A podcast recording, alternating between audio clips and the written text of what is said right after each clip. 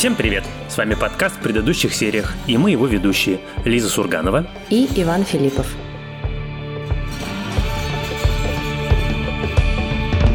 И сегодня мы обсуждаем сериал «Покер Фейс» с Наташей Леон, сделанный Райаном Джонсоном. Этот сериал выходил на стриминговом сервисе Peacock. И мне кажется, что пока что это, наверное, главный их хит, и они очень круто зашли в этом году. Вот, на всякий случай мы с Лизой будем обсуждать сериал «Покер Фейс» со всеми спойлерами. В данном случае это довольно важно, поэтому если вы еще не смотрели этот сериал, то, пожалуйста, сначала посмотрите, а потом приходите нас слушать. Да, то мы вам расскажем, кто кого и зачем убил.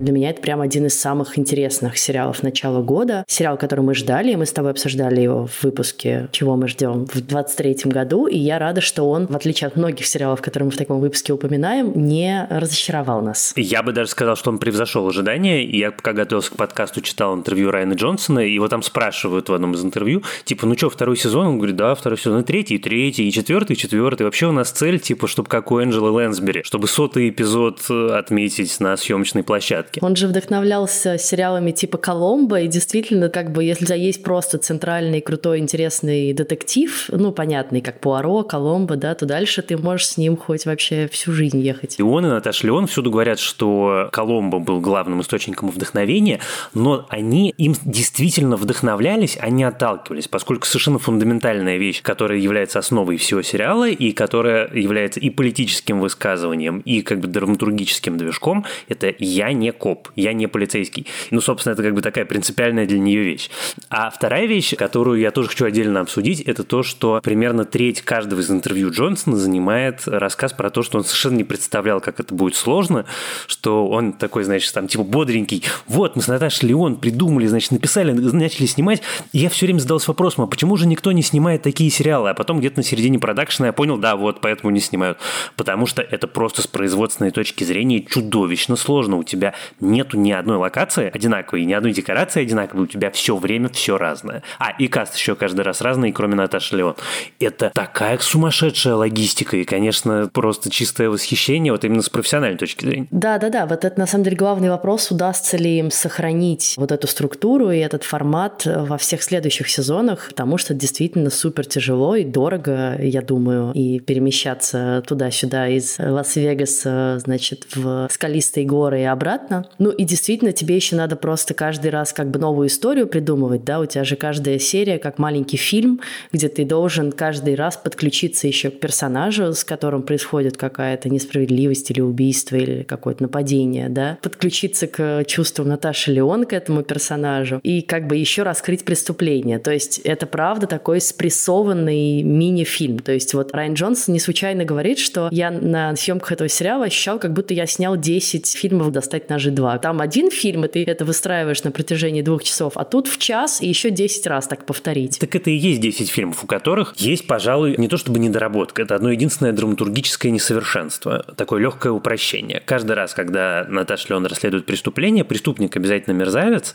а жертва обязательно очень хороший человек. Вот это вот единственная вещь, которая, ну, как бы драматургически такая, ну, типа из прошлой жизни, из такого телевидения и телевидения. А все остальное, это вот кто бы мог подумать, думать, что вертикальный худанат с одна серия, один кейс в 2023 году может иметь такой успех, может быть так круто сделан. Ну, он взял и реанимировал целый жанр. Да, ну я, кстати, вот не соглашусь, что прям в каждой серии, да, у тебя хороший персонаж страдает, потому что, во-первых, вспомним мою любимую российскую собаку, за которой тоже Наташа Леон вступается и идет разбираться, собственно, кто собаку-то сбил и бросил посреди дороги. Мне кажется, великолепная идея, что тебя заставляет переживать такому маленькому мохнатому Трампу. Oh my God, I'm snapping.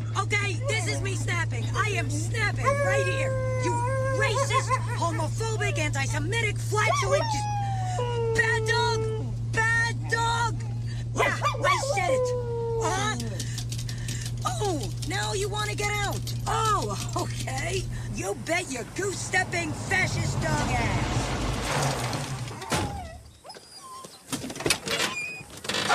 Very good. Go build a wall, you jackboot piece of shit! Потом есть серия, одна из самых интересных, про старушек, да, в доме престарелых, где на самом деле вот этот твист происходит посреди серии, потому что ты сначала сопереживаешь им, да, вот как бы их подставили, арестовали, одна из них парализована, да, из-за того, что как бы в нее стреляли копы. И вроде как ты сначала сопереживаешь и думаешь, что, ну, как бы да, они, конечно, немножечко перегнули палку, да, с убийством чувака, который их подставил, но в целом правда на их стороне.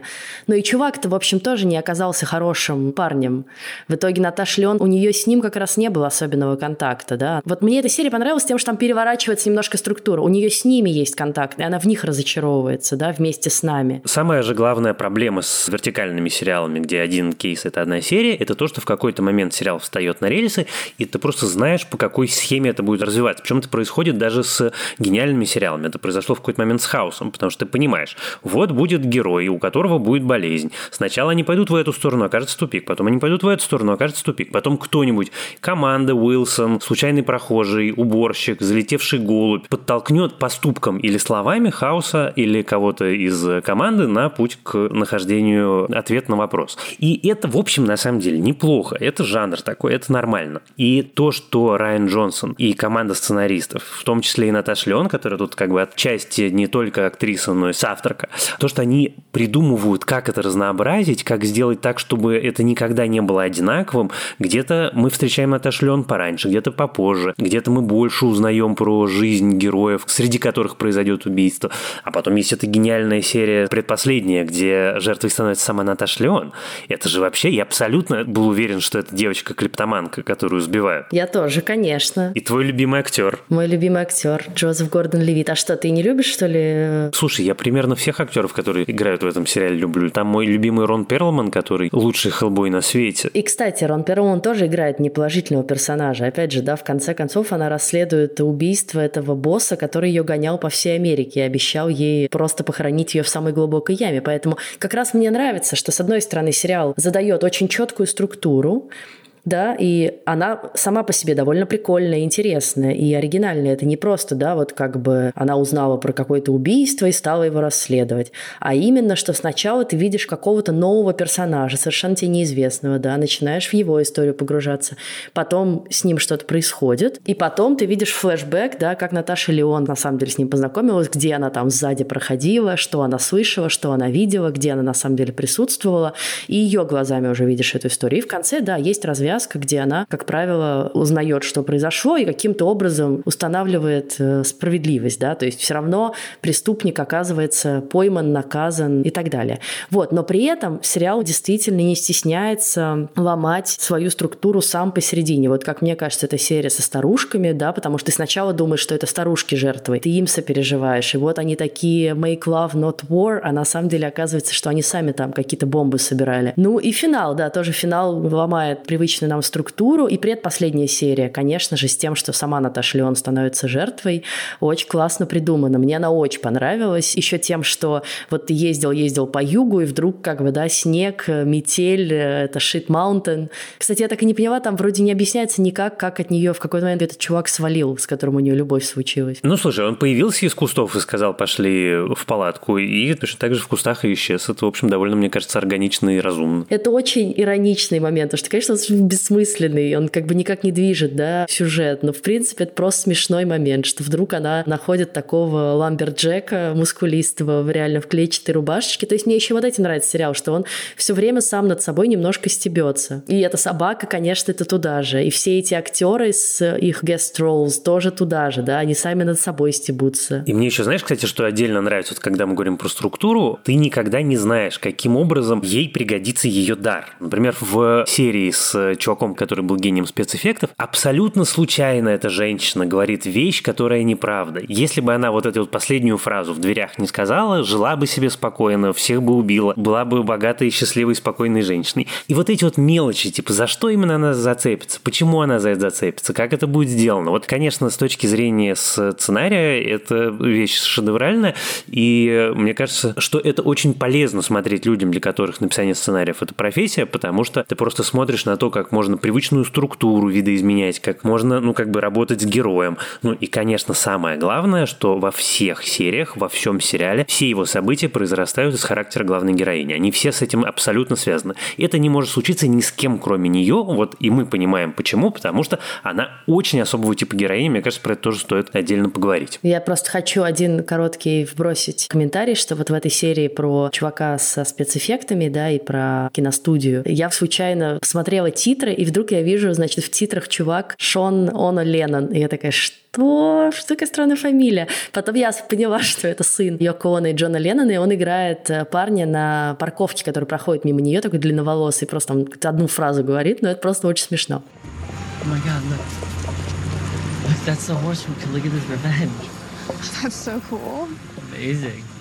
Про характер, конечно, да. Мне очень нравится вот эта идея, что это худанет, но где главный герой не профессионал, да, это не детектив, это не врач, это не коп и так далее. Вот. А это девушка, которая просто из-за того, что она такая супер общительная и супер эмпатичная в каждом новом месте, где она оказывается, и, конечно, жанр роуд-муви очень подталкивает к этому, да, вот это перемещение по Америке, она просто немедленно находит себе какого-то кореша, и потом, ну вот ей надо, мне кажется, задуматься над тем, тем, почему каждый раз ее кореша потом убивают. Мне кажется, допущение вот ровно в этом, да, что она путешествует год, и каждый раз она с кем-то подружилась, провела с ним время, и его убили. И как бы, ну, понятно, зачем это сериал, но с точки зрения человека обычного на ее месте, у тебя просто едет крыша в этот момент, наверное. Ну, я думаю, что она, если задумается, то попозже, потому что вот что мне больше всего нравится в ее героине, во-первых, я очень люблю, когда герой или героиня написан таким образом, что ты можешь представить в этой роли строго одного человека. Мне это очень нравится, потому что представить себе, что эту роль может сыграть кто-то, кроме Наташи Леон, невозможно. Это, ну, и про это и Райан Джонсон говорит, но это, честно говоря, довольно очевидно примерно по первой, и второй, и всем остальным сериям.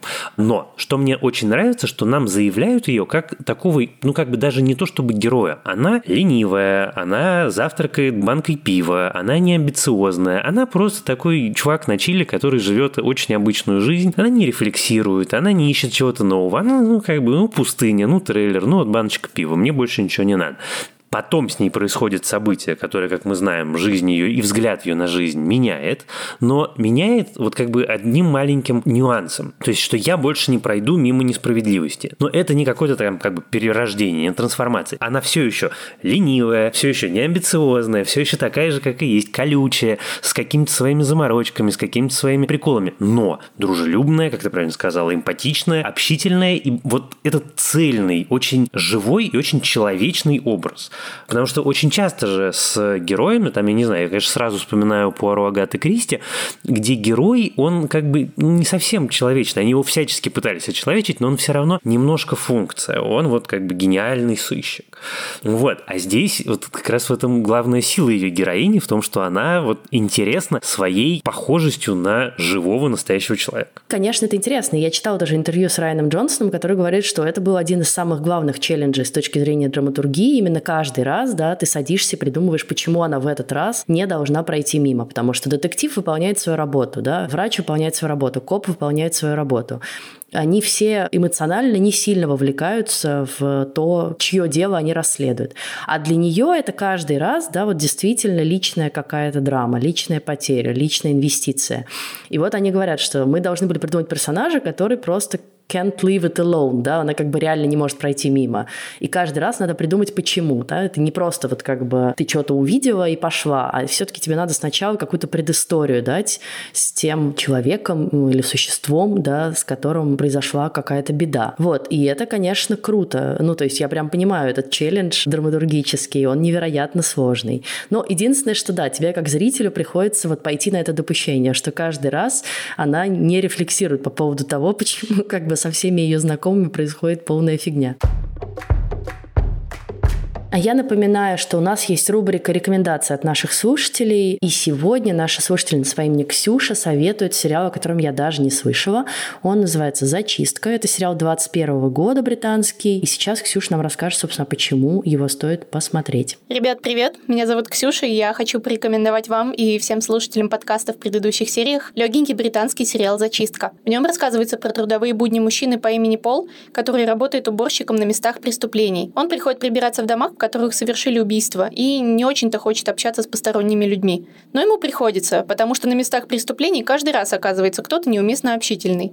И хотя кажется, что Пол больше всего хочет побыстрее справиться с работой и пойти домой, он постоянно ввязывается в беседы с этими людьми и постепенно узнает их тайные секретики. Серий в этом сериале всего шесть, и они совсем короткие, по 30 минут. Каждая из них это свое дело с своими персонажами, которые практически не появляются дальше. И, конечно же, к концу серии выясняется, что они совсем не те, кем казались. Но главная прелесть сериала не в детективной интриге, а в юморе, он здесь в лучших традициях британских ситкомов балансирует, скажем так, между душевностью и мизантропичностью. Так что я бы посоветовала зачистку всем, кому нравится «Голяк», «Нарушители» и другие сериалы про легенький криминал. А если вы хотите оставить нам свою рекомендацию, то можно э, сделать это через бот в Телеграме под названием КП Аудиобот, и мы обязательно включим ее в один из следующих выпусков одна из отличительных черт, собственно, мы с тобой обсуждали это, когда мы ждали этот сериал, Покер Фейса, в том, что огромное количество камео прекраснейших совершенно звезд. И Райан Джонсон в интервью говорит, что я рад, значит, что все согласились, но я хочу еще больше, и, значит, во втором сезоне будет еще больше. А я, знаешь, про что подумал? Был такой великий сериал, по крайней мере, первая его часть, который назывался «Антураж». Ну, собственно, там про группу молодых ребят, которые приезжают покорять Голливуд, и один из них становится суперзвездой, а трое – это его окружение, как бы люди, которые с ним живут вместе в одном доме. И дальше дальше это история про изнанку Голливуда, про устройство Голливуда, написанная потрясающе круто. Он известен тем, что в «Антураже» были камео. Это самые известные камео. Там Мартин Скорсезе, Джеймс Кэмерон. Но он был устроен таким образом, что в первом сезоне продюсеры «Антуража» ходили по Голливуду и говорили, ну, пожалуйста, ну, пожалуйста, Марк Волберг, ты продюсер сериала, можно ты хотя бы снимешься в одной, значит, короткой сцене? И Марк Волберг говорил, ну, ладно, значит, на 30 секунд я пройду вам по коридору. А к финалу там была ситуация, в которой там типа Эмinem говорил, ребят, ребят, пожалуйста, а можно я, а можно я? И там была длинная очередь людей, которые почли за счастье сняться. Ну, я думаю, как в «Друзьях» тоже, да. Вот. И мне кажется, что та же самая история произойдет сейчас с Райаном Джонсоном, потому что «Покерфейс» немыслимый успех, про него говорят, все пишут, все, у него высокие оценки, там, замечательный ревью, и во втором сезоне мы, может быть, увидим кого-то прям совсем могучего. Я не думаю, что у него были большие проблемы на этапе первого сезона, потому что если ты ставишь рядом Райана Джонсона, который снял уже кучу голливудских хитов, да, и «Звездные войны», и «Достать ножи» два эпизода, и Наташу Леон, тоже как бы любимицу Голливуда, то, в общем, я думаю, что тебе несложно уговорить больших звезд пойти и сняться в этом. Еще это как бы смешно, красочно, да, интересно и так далее. Но есть нюанс. У каждого актера есть как бы комплекс обязательств, есть агент. Он не может просто так взять и пойти. И тебе нужно объяснить добавленную стоимость. Не просто я иду к другану сняться в камео, а я иду в самый востребованный сериал, который поможет мне получить следующую роль, которую мы так с тобой вместе пытаемся получить. Поэтому нет, я вот именно это имею в виду, потому что так вот взять и позвать, это все-таки чуть сложнее устроено. Мне нравится еще, что в каждом эпизоде из-за того, что она все время перемещается да, между разными там штатами, разным как бы социальными слоями и разными совершенно историями, у тебя каждый раз возникает новая тема, довольно интересная, про которую интересно порассуждать. Вот в серии с э, этими старушками, и это довольно крутая тема, да, как бы вот на что ты способен ради революции и чем на самом деле прикрываются люди, которые как бы говорят, мы за мир во всем мире, а сами там бомбы клепают, да, и как бы как вот эти благородные как бы борцы за справедливость, кем они на самом деле могут обернуться. А есть прекрасная, одна из моих любимых серий с э, Клой Свиньи, да, где про природу таланта, вот как бы и про природу хита, да, и вот про людей, которые, про группу, да, или неважно, есть писатели такие, режиссеры такие, актеры такие, да, вот человек одного выстрелившего хита. И как это тебя преследует потом всю жизнь. И вот то, что ее группа, да, они просто уже слышать не могут название этой песни, которую все от них требуют, и при этом они даже не имели отношения к тому, чтобы, собственно, ну, понятно, что все равно как группа они, конечно, ее записали, спели, исполняли, и это то, что дало ей успех, но текст песни был написан не ими, да, и вот теперь они ищут судорожно этот хит. Ничего не могут сами сделать, потому что на самом деле группа у них никакая. Или, ну, конечно, мне очень нравится именно история персонажа Джозефа Гордона Левита, который тоже такой Илон Маск немножко, пойманный на преступлении одном, и как бы человек, который который просто идет по головам, да, вот как ты идешь к успеху, как тебе плевать на самом деле на людей, которые тебя окружали в юности, как ты их сбрасываешь одного за другим в эту яму. И вот очень здорово, что в каждой серии есть что-то, о чем подумать. Ну и, конечно, да, вот там серия с э, чуваком со спецэффектами, да, тоже, опять же, на что каждый из нас готов ради карьеры, ради успеха. Вот эта женщина готова была, да, на то, чтобы подвергнуть риску актрису, а для всех остальных это их жизнь поломала. Но это же как бы такая магистральная тема всего сериала. Как бы ради чего люди готовы убивать. Ты каждый раз узнаешь это и вместе с Наташей Леон офигеваешь. Ради того, чтобы быть чемпионом на каких-то местных крошечных гонках по кругу, на этом стадионе, на котором обычно, вероятно, каких-нибудь коров выставляют или что-нибудь еще. Или там на то, чтобы получить шанс вернуть карьеру, но карьеру в значении не в смысле там национальный успех, а просто чтобы хватало на какую-то относительно комфортную жизнь. Вот, собственно, это вторая вещь, которая мне очень нравится в сериале, что это портрет страны, это портрет Америки. Это много-много разных мест, много разных социальных слоев. И ты видишь всех, и ты видишь, как она по-разному устроена, и какие разные бывают профессии. Наверное, история с мясным рестораном, где они смотрят фильм «Бейб», и шеф-повар становится вегетарианцем, это гениально придумано. Она, мне кажется, «Бейб» и «Окчу» показывает еще. Кстати, вот про серию с гонками, там же тоже есть твист с тем, что она как бы сначала помогает хорошему парню, вот этому молодому, да, и вроде как сначала его-то подставляют, а потом в итоге оказывается, что это он пошел на убийство. Ну, как бы попытку убийства. Ну, как бы это могло закончиться смертью, да, там просто как бы скорее случайность. Я думаю, что нас как зрители не хотели уже, знаешь, совсем типа, что вот убили девочку совсем невинную, да, это прям тяжко перенести. Как и с собакой в итоге Райан Джонсон решил, что, блин, ну убить собаку это уже что-то перебор. Да, вот, а серия с Хлоей свиньи тоже у меня одна из любимых. И знаешь, среди прочего, почему? Кроме того, что ты сказала, как бы на контрасте, и потом я посмотрел первые шесть серий этого модного сериала Дейзи Джонс и The Six, и они как бы все классные, но в этой одной серии про музыкантов Покер Фейс рок-н-ролла больше, чем во всем этом гребаном сериале. Вот натурально, при том, что у них там бюджет совершенно другой, там масштаб истории совершенно другой.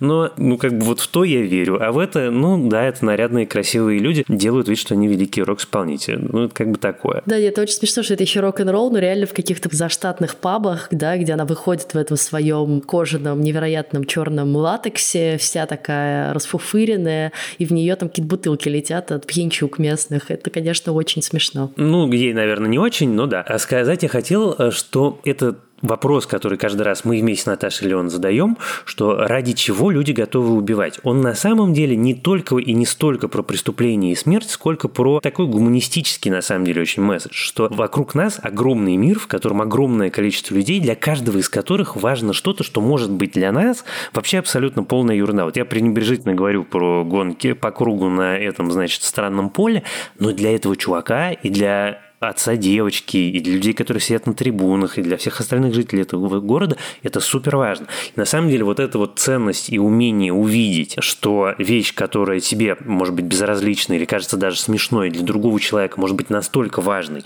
что он ради нее готов убить, это на самом деле очень гуманистический такой посыл, очень важный месседж, который, мне кажется, нам в окружающем нас мире очень актуален. Ну да, и мне, кстати, кажется, что поэтому, например, вторая серия не очень сильная, потому что она достаточно простенькая, простенькая, в том смысле, что ты ходишь вокруг какой-то бензоколонки все время, да, и магазина сэндвичей, и при этом, по сути, мотивом для убийства становится, ну, в общем, деньги, так по-хорошему. И, конечно, деньги – это скучный мотив для убийства, и гораздо интереснее серии, где действительно, типа, убью за хит, убью за карьеру, да, убью за то, чтобы никто не раскрыл мое давнее убийство, или убью из мести, да, вот за, за то, что со мной когда-то сделали.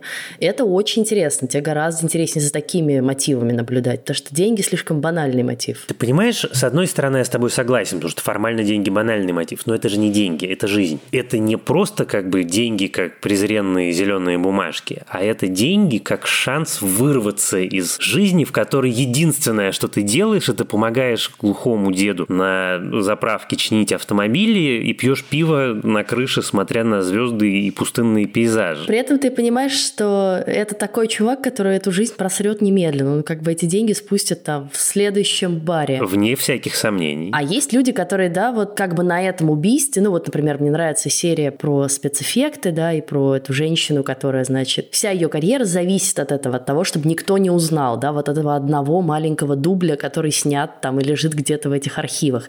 Конечно, еще эту серию очень интересно смотреть, потому что это тоже про изнанку кино, да, и про то, как она эти архивы там извлекает, как они хранятся, как они оцифровываются и так далее. Про прикладные спецэффекты. Да, да, да, нет, очень классные спецэффекты, конечно, и очень трогательный этот чувак, режиссер, да, который придумывает все эти странные фигуры и странных чуваков, и медузу с э, пленкой в волосах.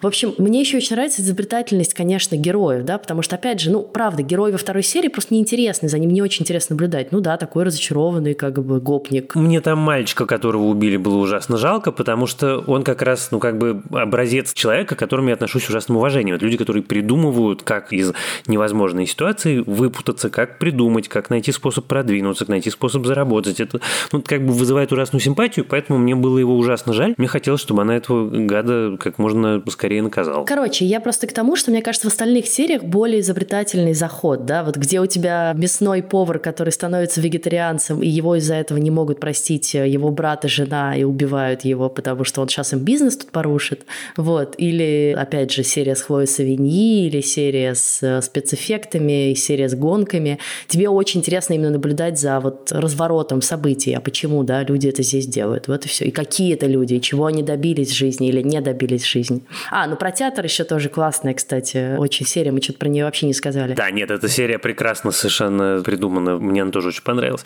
Слушай, ну ты знаешь, это вот просто сейчас э, я задумался, что это у нас будет очередной выпуск подкаста, в котором я буду говорить, о, восхитительно, о, это выдающийся сериал. Ну, это правда восхитительно, это правда выдающийся сериал, но вот на 10 серий, ну да, наверное, серия про бутерброды была не самая изобретательная, но я там к ней эмоционально прицепился по другой причине. Ты знаешь, единственное, вот, наверное, что я хотела бы обсудить и чего хотелось бы раскрыть больше во втором сезоне, мы же как бы на самом деле про бэкграунд Наташи Леон ничего не понимаем. Все эти серии мы путешествуем с ней, да, и как бы она нам нравится своим характером, своими привычками, манерами такой странной, и голосом этим с хрипотцой, и тем, как она располагает к себе людей. Но в целом, откуда она взялась, ты особенно не знаешь. И вот только в последней серии нам дают очень коротенький, очень маленький да, взгляд вот на ее отношения с семьей. И очень крутой монолог ее сестры, который говорит, я все про тебя понимаю, ты отличный, конечно, человек, который находит общий язык со всеми, кроме своей собственной семьи, да, и вот тут ты как бы задумываешься, ага, интересно, вот тут хочется покопать побольше в характер самой героини Наташи Леон, хочется побольше узнать про ее прошлое, почему ее сестра ее не то что терпеть не может, но явно невероятно на нее обижена, невероятно на нее зла, не давала ей общаться с племянницей, и как бы есть какая-то история с отцом, которую мы тоже в деталях не знаем. Я очень надеюсь, что во втором сезоне мы больше поймем про это. А я знаешь, про что хотел сказать? Потому что вот эта вещь, которая мне понравилась особенно отдельно, когда герой Бенджамина брата, Клифф, когда нам показывают, как он за ней охотится, что вот там он ее упустил, там он ее упустил, нам показывают, что он оказывается фанат старого сериала, который называется «Черная метка», по-английски он назывался Burn Notice. И он все время его смотрит по телеку, а я обожал этот сериал, когда он выходил. И это, конечно, такая прям пасхалочка-пасхалочка. Он в самом начале еще сравнивает э, Наташу Леон с главным героем этого сериала. Он говорит, ты что, типа как Майкл Уэстон. Вот. И мне, как сериаломану, это было страшно приятно, страшно прикольно. Это сделано специально. И на английском уже есть какое-то количество текстов, типа, если вы задавались вопросом, что за сериал смотрят, и герой Бенджамина Брата, то давайте мы вам расскажем. Там на CNN я такую новость видел. Это супер вещь для своего времени, конечно. Это история про ЦРУшника, который одним днем узнает, что его не просто уволили, а ему выдана черная метка. Он должен сидеть в Майами, никуда не ходить, ничего не делать. И любой, кто хочет его убить, из иностранных разведок теперь может спокойно это делать, потому что, значит, ЦРУ от него отказывается.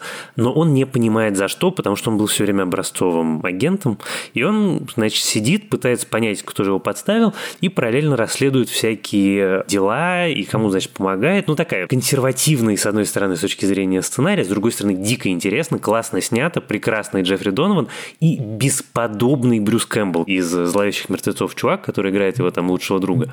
В общем, я когда выходил этот сериал, я его смотрел каждую неделю, это было прям big deal. Вот, а сейчас, оказывается, про него нужно рассказывать. Я бы предложила на этом завершить. В следующий раз мы обсудим с Ваней сериал Apple TV Plus под названием «Терапия» или «Shrinking». Мы про этот сериал уже немножко рассказывали в выпусках, каких сериалов мы ждем и что мы сейчас смотрим. Это очень классный сериал с Джейсоном Сигалом и великолепным Харрисоном Фордом. Правда, очень смешной, трогательный. И вот если вам понравился сериал «Тед Ласса», то это, мне кажется, очень вот в этой же интонации, такой добрый, при этом остроумный и душеспасительный. Да, и при этом один из немногих сериалов, у которых я прям жду, когда выйдет следующая серия. Вот сегодня вышла следующая серия, я жду вот завтра, я, значит, проснусь в 7 утра и буду смотреть терапию. Yeah. Моя страсть к нему поутихла. Честно говоря, мне кажется, что он чуть-чуть затянутый все-таки, но мы это обсудим уже в следующий раз. Вот. А пока предлагаем вам посмотреть этот сериал и приходить слушать следующий выпуск нашего подкаста. Спасибо вам, что вы нас слушаете. Продолжайте, пожалуйста, это делать на всех платформах, на которых доступен наш подкаст, от Яндекс Музыки до Apple Podcasts, CastBox, YouTube и всех остальных платформ, про которые я, может быть, еще забыл. Подписывайтесь на наш телеграм-канал, который называется э, в предыдущих сериях. Приходите в наш чат, в котором мы обсуждаем не только сериалы, но, мне кажется, практически уже все. Там прекрасно есть о чем поговорить. Всегда с симпатичными людьми. Помогали нам в записи нашего выпуска наша замечательная продюсер Лена Рябцева и звукорежиссерка Лера Кусто. Спасибо им за это огромное. С вами были Лиза Сурганова и Иван Филиппов. До следующего раза. Пока. Пока.